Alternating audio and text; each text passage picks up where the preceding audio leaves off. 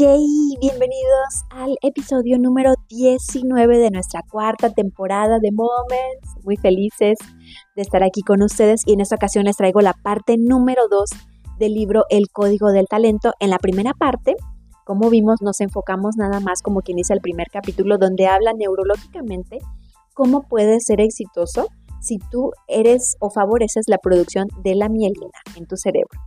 Entonces, en esta ocasión vamos a seguir con los demás capítulos, pero para mí era súper importante hacerles la explicación cómo a nivel neurológico también suceden cosas en nuestro cerebro, que creo que es algo súper importante.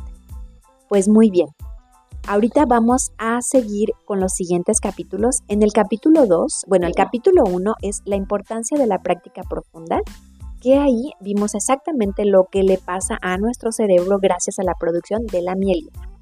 En, el capítulo número 2 es la práctica ignífuga, que quiere decir cuando el autor examina, dice cómo los errores y la retroalimentación son cruciales para el aprendizaje efectivo.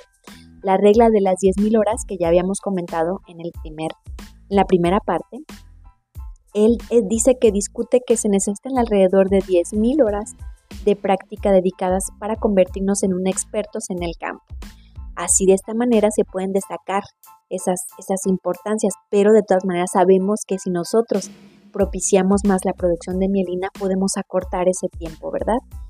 En el capítulo número 3, él dice práctica sistemática. Aquí es donde se practican regularmente y estructuradamente cada ejercicio que tú quieras hacer para mejorar nuestro rendimiento. Si eres consistente con la práctica, entonces combínala con metas claras y específicas a corto plazo que te hagan precisamente ir cambiando o modificando ciertas cosas durante el progreso para que así tú puedas tener eh, nuevas conexiones neuronales, ¿verdad? Que era lo mismo que les, les había hecho un resumen así rápido en la primera parte.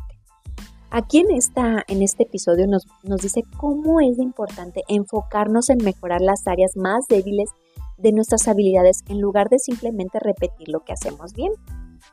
Pues muy bien, en el capítulo 4 es la práctica creativa. Aquí se hace una combinación de diferentes habilidades y conocimientos. Las personas que pueden integrar diversas ideas y enfoques tienden a ser más innovadoras en su campo. La importancia de los modelos a seguir es porque el autor argumenta que tener modelos a seguir como así como mentores pueden acelerar significativamente el desarrollo del talento. Observar a expertos y aprender de ellos es fundamental. En el siguiente capítulo es la práctica rítmica. Coyle discute cómo la práctica en un ritmo específico y estructurado mejora la retención y el rendimiento a largo plazo.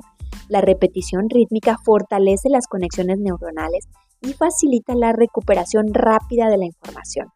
La mentalidad de crecimiento. Coyle también explora esa mentalidad porque él dice que implica creer, que el talento y las habilidades pueden ser mejoradas continuamente a través del esfuerzo. Esto es esencial para nuestro desarrollo o el desarrollo de esos talentos que nosotros queremos ir agregando y incorporando. En el capítulo siguiente dice la práctica del propósito. El autor explora cómo tener un propósito claro y significativo aumenta la motivación y la dedicación. Las personas que con un sentido de propósito tienen una resistencia mayor y están dispuestas a superar los desafíos. ¿Esto qué quiere decir? Que la autoevaluación y la reflexión constante sobre nuestro progreso son cruciales. Saber qué se está haciendo bien y qué no, o qué necesita mejorar, es esencial para el crecimiento.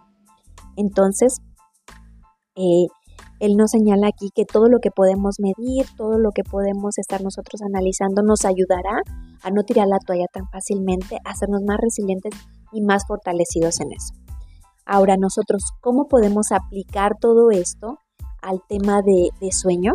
Bueno, a mí me gustaría, eh, aquí les voy a dejar así ampliamente, pero si ustedes ya son este, escuchadores de este podcast en Moments, síganos también en el podcast que es La felicidad empieza en la cama. En este podcast yo tengo todos los temas, o aquí explicamos todos los temas que son acerca del sueño. Entonces, me encantaría que pudieran descubrir cómo llevo este, la enseñanza de este libro, El Código del Talento, hacia la parte de dormir bien. Entonces los invito a que nos sigan también como la felicidad empieza en la cama. Muchísimas gracias por prestarme sus oídos. Ya saben que me encanta leer sus comentarios, así es que no dejen de hacerlo. Les mando un abrazo. Soy Joana Ordaz. Hasta un próximo episodio.